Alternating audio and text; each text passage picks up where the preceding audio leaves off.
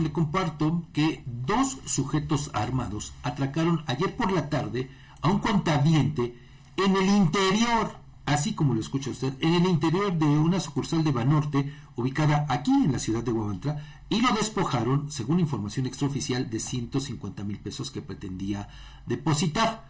Según la versión de la víctima, difundida en un comunicado emitido por el ayuntamiento presidido por Juan Salvador Santos Cedillo, el asalto ocurrió cuando esperaba turno para pasar a ventanilla y dos sujetos entraron, se dirigieron directamente contra él para golpearlo, despojarlo del dinero en efectivo que llevaba y después huir. A la institución bancaria llegaron paramédicos de la Coordinación de Protección Civil Municipal, quienes atendieron al comerciante que presentaba una herida en el rostro producto de la agresión de los presuntos delincuentes. Uno de los probables asaltantes vestía sudadera y pants gris, gorra negra, cubrebocas blanco y como seña específica tiene tatuajes en el cuello.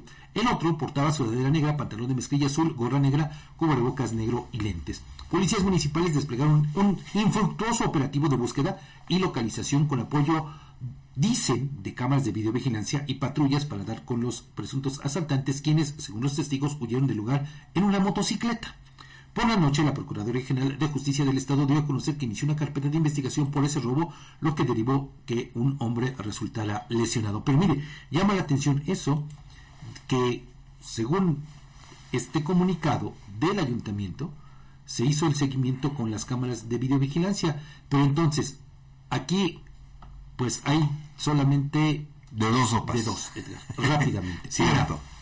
o las cámaras no sirven. Cierto. O quien está a cargo de ellas son muy torpes. Que sería mucho más grave, Fabián. son muy torpes porque pues no sirvieron para absolutamente nada. No puede ser. pero aparte, Edgar, ¿dónde está la vigilancia en los propios bancos? Oye, ya para tener ese atrevimiento de entrar, directamente a la sucursal antes de que deposites. Esto ya, le digo, raya en una actitud inverosímil. Inverosímil completamente, porque entonces, bueno, no sé, Fabián, a ver, tú, tú, tú, tú dime, aclárame esta parte. Entras a un banco, despojas a una persona de lo que va a depositar, ¿no hay más? Perdón, o no, No, no, pero, pero aparte, Edgar, a ver, esto también nos lleva a pensar en la propia seguridad de las instituciones claro, sí. pudo haber cualquier persona que perdiera la vida. Así es, sí. Por estos delitos. Nada más por y digo, o sea, ¿dónde está la seguridad?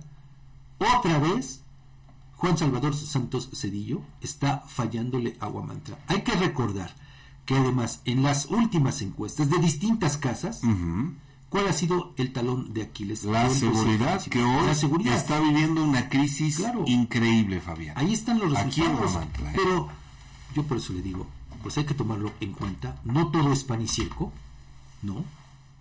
Que además, pues haciendo caravana con sombrero ajeno, hay que tomar en cuenta todo esto que está ocurriendo en Guamantra, ¿eh? Algo grave.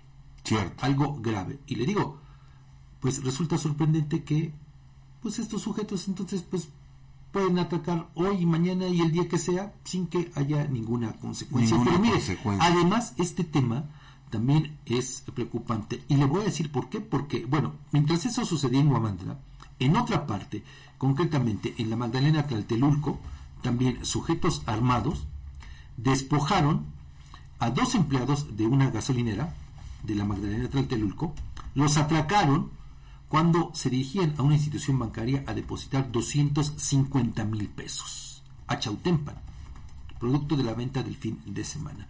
La Procuraduría ayer confirmó el hecho y pues dio a conocer que ya también se inició la investigación, pero pues otra vez la gobernadora ha dicho que ha cambiado la seguridad en el Estado. Y se sigue presumiendo al C5 como la joya de la corona, ahora con los C2, que deben coadyuvar al C5, pero mire, lo cierto es que no están no están funcionando. Porque también esos delincuentes, le digo, que atracaron a estos dos empleados de la gasolinera, huyeron sin que se tenga noticia alguna Qué de ellos.